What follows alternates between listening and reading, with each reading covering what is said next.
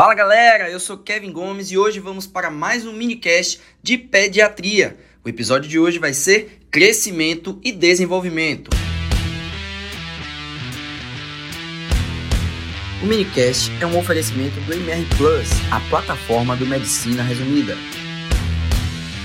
Então, sem delongas, vamos começar definindo o que é crescimento e desenvolvimento. Na verdade, crescimento e desenvolvimento fazem parte de um algo maior que a gente chama de puericultura. E o que é a puericultura? Nada mais é do que o conjunto de técnicas para assegurar o perfeito desenvolvimento físico e mental da criança, da gestação até a puberdade. E aí, na puericultura, a gente avalia quatro elementos básicos: crescimento, desenvolvimento, estado nutricional e situação vacinal. Então vamos falar do crescimento e desenvolvimento, que é o foco da aula de hoje, começando pelo crescimento, que nada mais é do que um processo contínuo de alteração de forma, tamanho, número de células que resulta no aumento do tamanho corporal e orgânico. E aí, o que é importante vocês saberem de crescimento? Crescimento é um processo dinâmico que é influenciado por diversos fatores. E aí, nós vamos falar aqui também do estado nutricional, que é um dos elementos da policultura, elementos ambientais, fatores genéticos, relação da, da, da criança com sono, atividade física ou não, tudo isso pode influenciar. E aí o grande detalhe que as provas gostam de trazer é que a, o crescimento da criança ela é facilmente mensurada e acompanhada através de curvas que a Organização Mundial da Saúde estabeleceu com IMC para a idade ou peso para a idade, que você consegue fazer a relação se a criança está com baixo peso ou em situação de magreza, ou se ela está eventualmente em sobrepeso ou até mesmo em obesidade. Porque diagnosticar alterações do crescimento da criança são importantíssimos para corrigir o que tiver repercutindo no crescimento dela, para evitar que ela venha a ter distúrbio do crescimento já adulta. Tá bom? E como a gente faz a avaliação do crescimento? Obviamente, o primeiro mais importante de todos é o peso. Afinal de contas, ele é quem sofre variações muito mais rápidas é, sobre aqueles fatores que eu trouxe para vocês. E aí o detalhe que as provas gostam de cobrar é que as crianças, principalmente nos primeiros dias de vida, recém-nascidos, com 10 a 14 dias, elas têm um período em que elas perdem um pouco de sua massa corpórea, elas perdem 10% do peso. E aí depois dessas duas, três semanas, elas vão gradativamente recuperando seu peso. E aí o trocadilho que as provas trazem e que gostam de cobrar é você se lembrar do macete de quanto que cada criança ganha a partir de cada tempo. Então, no primeiro mês a criança já ganha 30 quilos, 30 gramas dia, perdão. Com três meses de vida ela já ganhou a cada mês 700 gramas, né? Com seis meses ela já está ganhando de 3 a 6 meses 600 gramas no mês. E com nove meses ela já está de 6 a 9 meses ganhando 500 gramas mês. Então, 300, 600, 500, ela vai desacelerando o seu crescimento, né? 700 gramas até 3 meses, 600 gramas por mês até 6 meses, 500 gramas mês até 9 meses. E aí chega com um ano, e de 9 meses a um ano, ela ganha em torno de 400 gramas no mês, tá certo? E aí, após dois anos, ela volta a ter um ganho corporal, só que contínuo, que é de 2 quilos ao ano, mais ou menos. E aí o macete que as provas cobram, vocês podem estar tá achando, ai meu Deus, isso me deu um nó na cabeça. Vou simplificar para vocês. Com 5 meses a criança dobra de peso. Com 12 meses, com um ano, ela triplica o peso. E com 2 anos ela quadruplica o peso. Então, dobra, triplica e quadruplica o peso com 5 meses, com um ano e com 2 anos. Tá bom?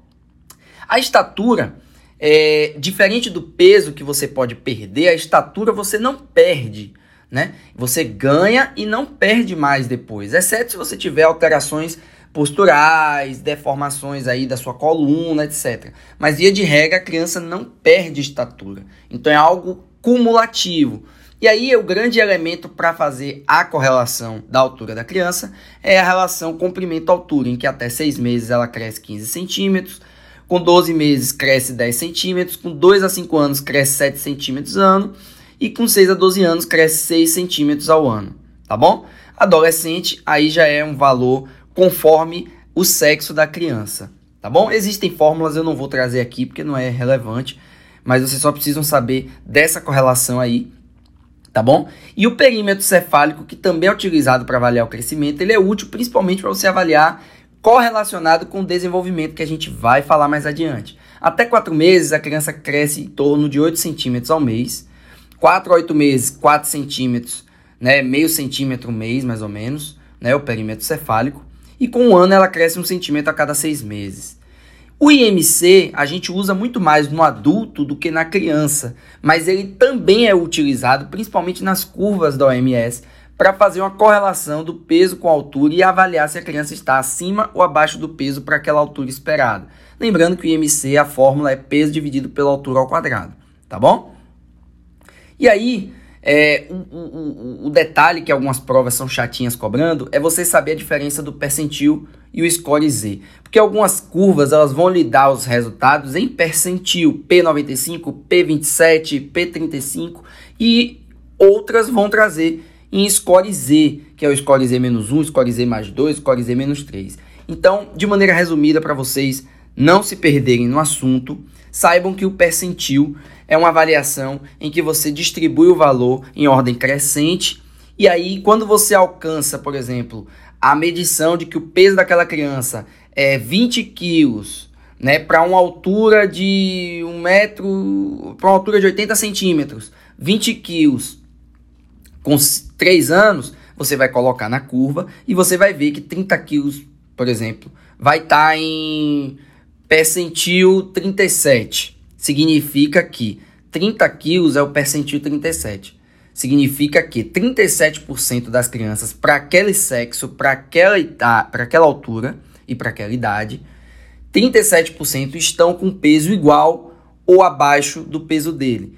Ou seja, se, divide, se subtrair 37 de 100 vai dar 63, correto? 63% das crianças para aquele peso, para aquela altura, para aquela idade, tem o peso maior ou igual ao peso daquela criança. Então essa é a relação do percentil quando é dado na questão.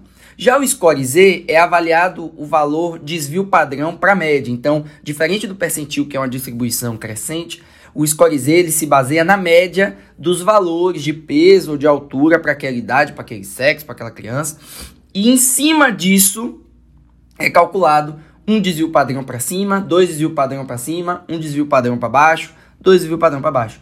E em cima, quanto maior o score Z para mais ou para menos, maior é a distância daquele valor encontrado para a média para aquela criança, para aquela altura, para aquela idade, etc. Tá bom? Então é mais ou menos essa correlação. E aí, quando a gente chega nas curvas de fato, a gente se lembra que o peso para a idade é uma das curvas utilizadas para avaliar o crescimento da criança, em que muito baixo peso é o percentil abaixo de 0,1 ou score Z menor que menos 3. Baixo peso está com percentil entre 0,1 a 3 ou score Z entre menos 3 e menos 2. Peso adequado entre percentil 3 e 97 ou score Z entre menos 2 e mais 2 e o peso elevado, percentil acima de 97 ou score Z acima de mais 2. Diferente, por exemplo, da estatura para a idade, que você tem muito baixa estatura, baixa estatura e estatura adequada. Para facilitar, estatura adequada é quando o score Z está acima de menos 2 ou percentil acima de 3. E baixa estatura está entre 0,1 e 3 para o percentil e entre menos 3 e menos 2 no score Z. Já o IMC para a idade é muito utilizado para crianças menores de 5 anos. E aí é uma curva muito longa. Eu vou resumir para vocês os principais achados. Nós temos seis alterações possíveis: magreza acentuada, magreza, eutrofia, risco de sobrepeso, sobrepeso e obesidade. Vou trazer para vocês apenas a eutrofia, a magreza e obesidade. Obesidade é quando o percentil é acima de 99,9 ou score Z acima de mais 3. Eutrófico é a criança que está com o percentil entre 3 e 85 e o score Z entre menos 2 e mais 1.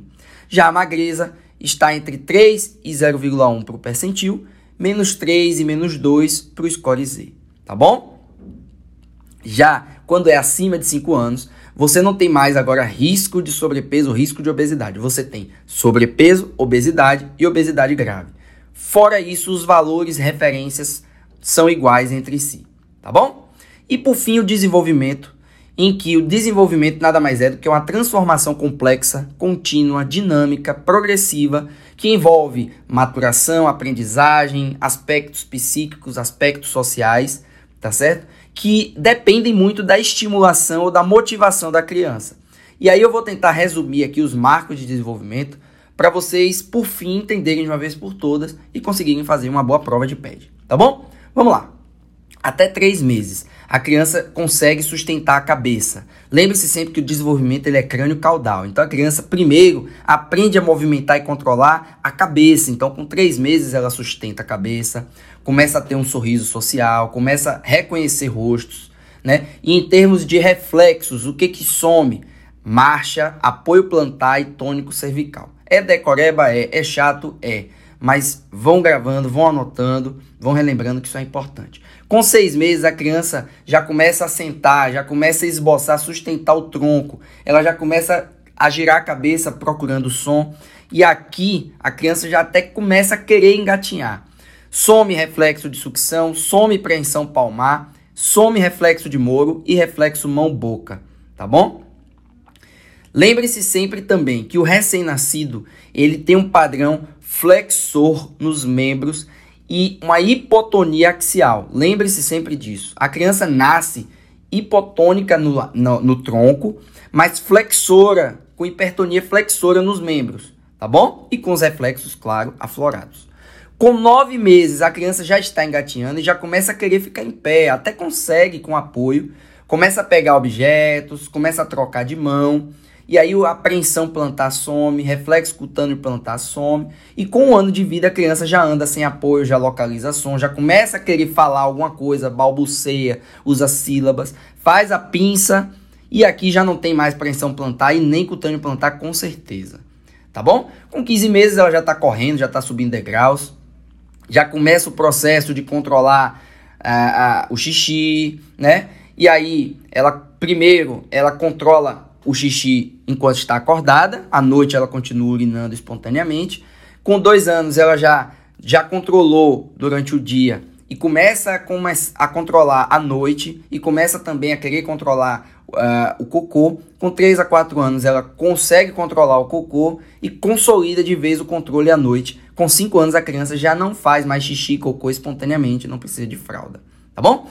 É, com dois anos já está dando nome a objetos, retira a fralda. 4 a 6 anos se veste com um pouco de auxílio, mas começa a inventar histórias, ter convívio social. 7 a 9 anos já tem um julgamento de valor, já tem influência dos amigos aí na sua vida. E com 10 anos é bem a puberdade, que é uma outra aula. Tá bom?